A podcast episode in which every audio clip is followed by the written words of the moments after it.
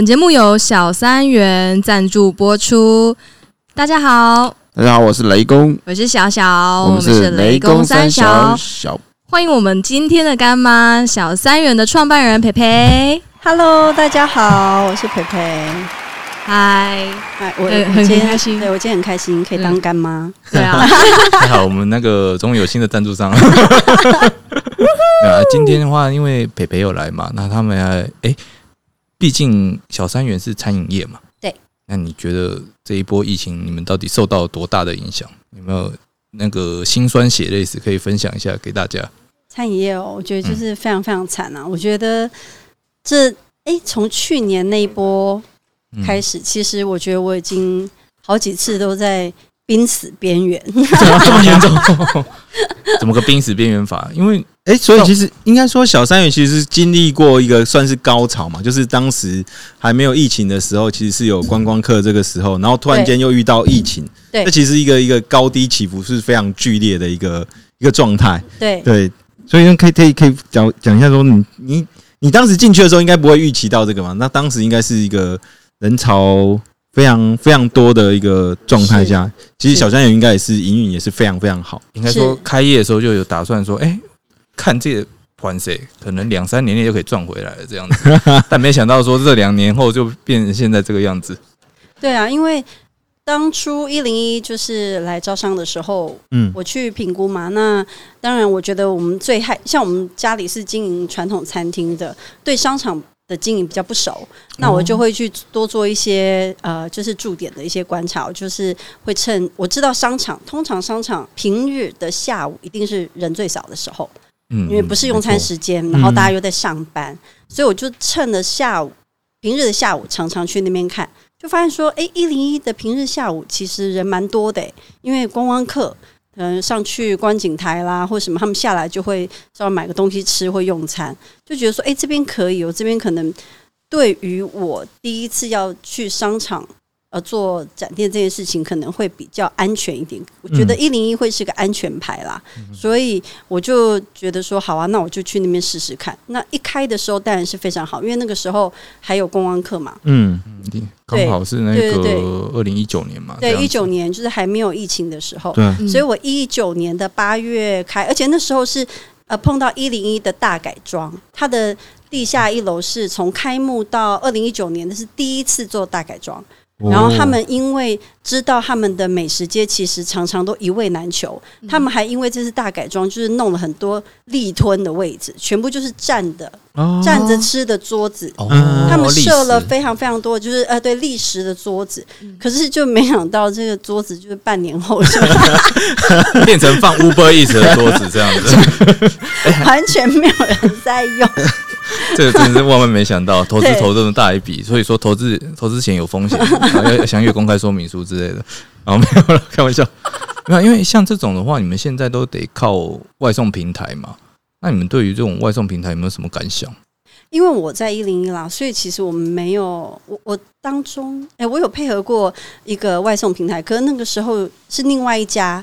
它叫 Deliveroo，它是英国过来的。哦，Deliveroo 我用过，那很好用。其实 Deliveroo 的外送员也素质非常好，嗯，可是因为它应该是它母公司，就是英国那边，因为英国一开始疫情非常惨嘛，嗯嗯，所以我觉得应该是母公司那边的决定，然后要把台湾这边收起来，所以我们就没有了，我们就没有跟他们合作。那没有跟他们合作之后，其实另外两大平台我们也没有合作。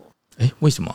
他们做了什么事情吗？那你觉得说没有诶，因为就是当然，因为因为他们的佣金比较高嘛。那我们在商场里面，其实我们除了被外送平台抽成之外，我们还要被商场抽成。其实对我们来说是没有利润。哇，一层羊剥两层皮啊！那这样利润不就都没了？统统交给他们，对，没利润。然后再加上我们在商场外送员其实不太爱接商场里面的单，嗯，因为他不好停车。哦，然后停完车，他又对里面的柜位不熟，然后小三元是在哪里？然后在那边绕老半天，就很浪费他们的时间，所以其实他们很不爱接。我们商场里面一零一都没有做任何的规划嘛？还是不还是不方便讲也没关系啦。其实 就是疫情当中嗯，我觉得很多就是靠我们自己，就是每个柜位自己去想办法。嗯嗯，我们那时候其实是这样子啦。所以一零一就是让你们自己去找到自己的出口就对了。对，自己找自己的出口。那你们那个时候是不是有重新装潢啊？小三元没有哦，没有哦。那个是哎，你们的上一间店也是港式的，对不对？我们上一间店就是那个柜那个位，我那个位置之前是一个日式定时。哇哦，嗯，然后我们后来就我我接下来就是我就做港点嘛。嗯嗯，哎，说到港点，那那因为目前来讲，其实会不会最近会不会有觉得香港人比较多会去你那边消费？的感觉，我这边其实疫情后没有什么，可疫情前有观光客的那段时间，其实我们有很多香港观光客哦。那其实我还觉得蛮好，有时候就遇到香港观光客来说，想说为什么他来台湾会想要吃港点？就是我内心 有，为什么不吃台菜，会吃其他的？可能就是一种就是不知道，跑来商场里面不知道吃什么，吃一个自己比较熟悉的。哦，对对，我想说哦，大概是这样子的想法。有看过的菜名，他们可能就知道这是什么。对，吃下去就安心。他们来的时候，我就会特别紧张，因为我就觉得说，天哪，他们因为就是你知道吗？用他们什么叫做道地的这种标准来评我，然后我觉得很紧张。所以通常有有香港，因为我们听口音就知道。嗯嗯。然后如果是有香港的朋友来，我们就会问他，他们吃完我们都会问。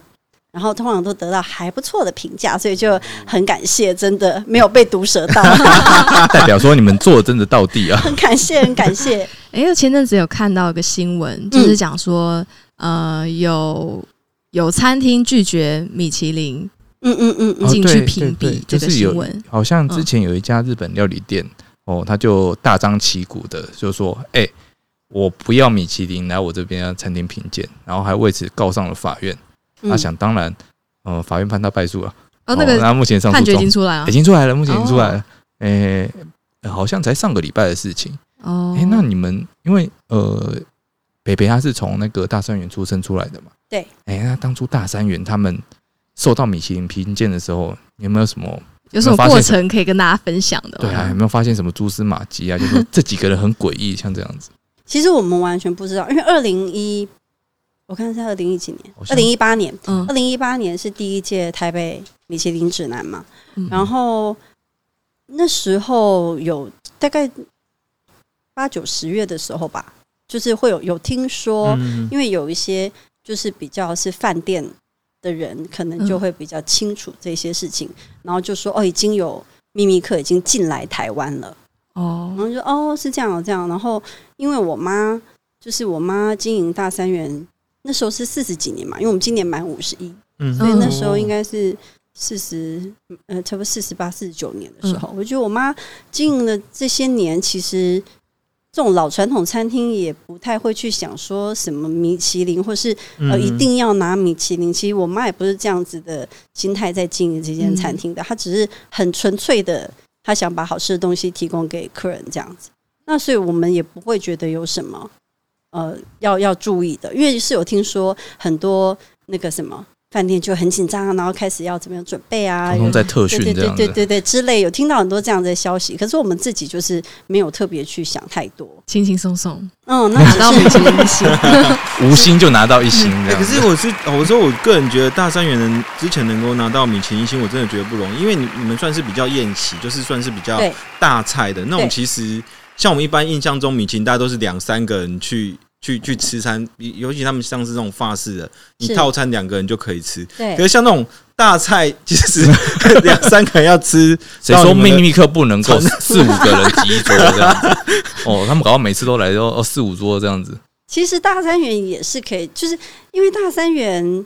从最小以前，我我小时候啦，虽然大院开的时候我还没出生，可是我们是就是那种早上就有早茶推车，我们是那种很传统的港式酒哦，就港片里面会出现。对，没错没错，我们是早上推车。以前的历史是这个样子。对，我们早上推港港点推车，那传统的港点都是卖到中午，嗯晚上就是吃大菜。晚上吃海鲜、龙虾、鲍鱼什么的这种吃大菜。对，那大菜园其实就是很传统的港式那样子的经营方式。小我小时候，嗯，对，那之后来因为整个都精致化嘛，那大家要请客啦，不，因为我们那边离很多政府机关很近，嗯，所以有政府机关、有金融机构，就是都会来这边宴客。那宴客的时候当然就吃大菜，所以变成我们就把比较。精致的东西就越来越发展到比较宴客型的餐厅哦，对对对，后来就变成港点是要用现点现做，就不会推车。嗯，可是其实我们还是有很多客人。中午的时候比较多啦，就是可能那附近的上班族两三个、三四个也是来点菜，嗯，所以如果说是秘密客来，他当然就是以这样的方式，他不是吃宴席菜，嗯嗯嗯，我有可能他就点个外带啊，拿一些东西，没有可能点个广东炒饭，看秘密客进来最基本的炒饭做的好，对，先看基本功，哎，这倒是真的。秘密客进来的时候，你们知道吗？我们看得出来不会知道，因为我们真的不知道谁谁是。嗯，因为他们说，呃，很多传闻嘛，有些人说外国人，可是因为我们家本来就有外国客人，对，所以其实我们也不会知道说谁是，只是会有一组，他就是用完餐之后，他会来跟你要资料，哦，他会表明他是他是谁，他不只有一组人会进去吃，听说不止一组，因为这样才会公平嘛，因为如果只有一个人或是两个人到三个人，就同一次来，他就能决定。你是该是餐盘还是该是拿星星？这样会好像比较不公平哦。所以是吃完已经评鉴完了，最后一组他才会去跟你们要资料。这样对，他会来跟我们对资料，就是对说你的地址对不对啊？电话是不是这样啊？email 是不是啊？那个时候你就知道他们是米其林，他会跟你表明他是，可是可是他的名片没有名字的，不会有名字。那你有没有听过那种同业传闻？就是说，通常这个时候要的时候，就是要给薪的时候。还是说这个不一定？不会不会，因为所有他只是要收集资料，嗯嗯，那最后的最后评鉴是他们一定是他们内部的事情。可是他一定要是，就是他很怕说哦，我今年来评鉴，可是你的电话换啦，或是什么，所以他一定要再跟你对过一次你的资料对不对？他要先确认好才能够判这样子。对对对，因为他他会放到他的书里面嘛，因为。米其林指南是那本指南，所以不只是颁奖典礼那几家，就是所有会进指南的，他都要资料正确。嗯嗯，所以他都要跟你对。哎，那你们拿到米其林星的时候，他会送一本指南给你们吗？他会给我们指南，对啊。哦，那他是怎么去颁发这个东西，就让你们知道？因为我是第一年有参与到啊，因为我后来就一九年我就出来创业嘛。嗯，一八年就是第一年拿米其林进来台湾那一年。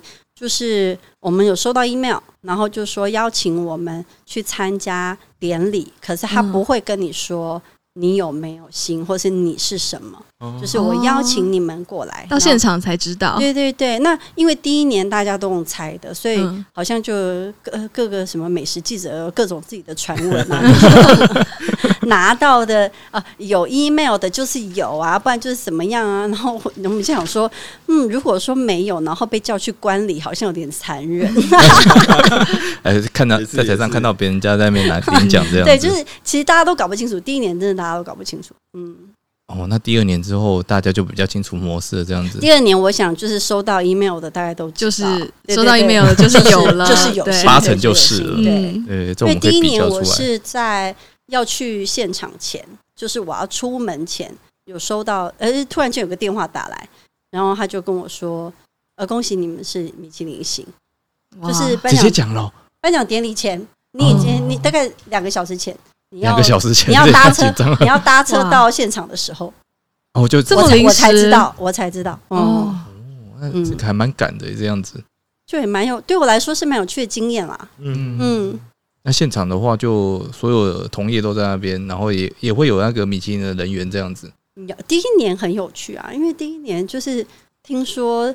所有的媒体都大阵仗，就不管你是不是美食生活消费线的，他全政治线的什么，政治线全部都去。他把所有的能派的记者全部都派到现场，这样就第一年很蛮有趣的。那这样对生意有没有很大的帮助？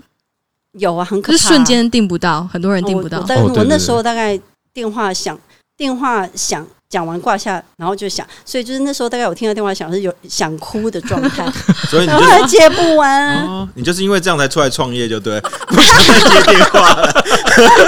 没有没有没有没有，电话越多越好，请大家打爆大三元。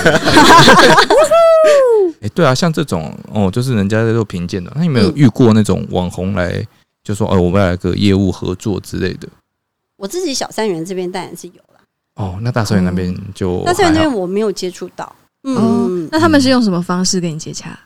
就是可能就是直接用 IG 或是 Facebook message 过来，然后就说他，比如说他他他把他自己的呃，不管是他的部落格啦，或者是他的 IG 给我们看，然后就说想要来，都是主动，通常都是说对对，通常都是说做做做广告交换这样啊，就是不没有酬劳的，然后就是吃东西，然后他写一篇，嗯，这种的比较多。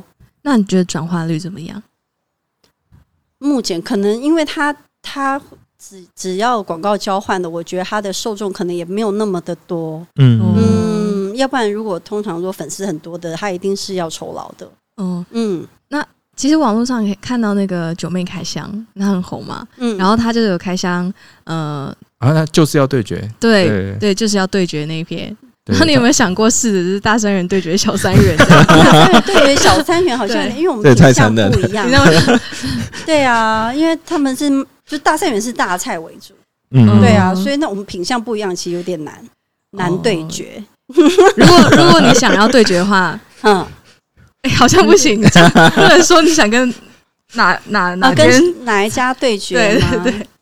天哪，这可能不能讲，不好意思。对，不好意思，没关系，没关系，我们私底下讲，或者是大家加入会员就可以讲。哦，对，加入会员就可以看了。对对对，哎，我们现在可以讲一下。哎，那我们说小三元在面对疫情的时候，我们有有自己的因，就是因为那个一零一就放生，让你们自己走出自己的路。那那你们的话，你们自己有针对疫情有做一些什么样的应应方式吗？针对疫情，因为我觉得我。我后来就是觉得说啊，好险我是港点，因为港式点心它很蛮多品，有些品相当然不适合冷冻再配再回热，可是它里面蛮多品相都是复热之后还很好吃的。嗯嗯，那复热之后就大概跟店里吃起来是差不多的。那我就觉得还蛮幸运的，就有点找到一条生路的感觉。因为嗯，那时候就是把一些比较适合做冷冻的品相，我们也有配合团购。然后去推，所以我觉得在当时对我们来说，就也算一个这样，真的救命救命的稻草稻草。对啊，到最后我看你们那个网站好像说到十五号之前，好像是。现在是对，到十五号之前有一个活动嘛，就一一一一的活动，双十一，双十一还是也得跟风一下。哎，大家都在弄购物节，要要跟风一下嘛？好了好了，弄一下。有一个好像呃，哦，满一千五免运。哦，对对对，然后还要多送一包那个。十只排骨，十只蒸排骨，真的是一个非常优惠的活动。对对对对，很优惠，因为冷冻的低温宅配本来它的费用就费用比较高嘛。对对对，嗯嗯。哎，他怎么没有想到说要去跟像是超商啊、超市这些做合作？哦，你说上上超市这种通路吗？对对对对啊，因为我们现在是呃餐厅自己出的冷冻。包是 OK，就是比如说私下团购或者自己的官网卖卖这样子还可以。可是如果真的要正式铺到这些商场的话，可能就要是工厂出品，还会有很多卫生上面的规范。就是说这些超商、它超市他们会要求说，你必须要是可能某一种认证经过认证的工厂才能用。对对对对对对。哦，这些佩佩应该非常有经验，因为他从小到大都在餐饮业里面。好。那我们今天就先到这边。那大家请赶快追踪起来，我们的小三元的官网上面就可以订了嘛？对，上面就可以，上面就可以订购我们一一一一的活动。对，满一千五免运，大家记得赶快上去看哦。然后也请大家订阅起我们雷公三小这个频道，天下事无所不知，法律事无所不答。谢谢大家，谢谢大家，谢谢，记得通通订起来。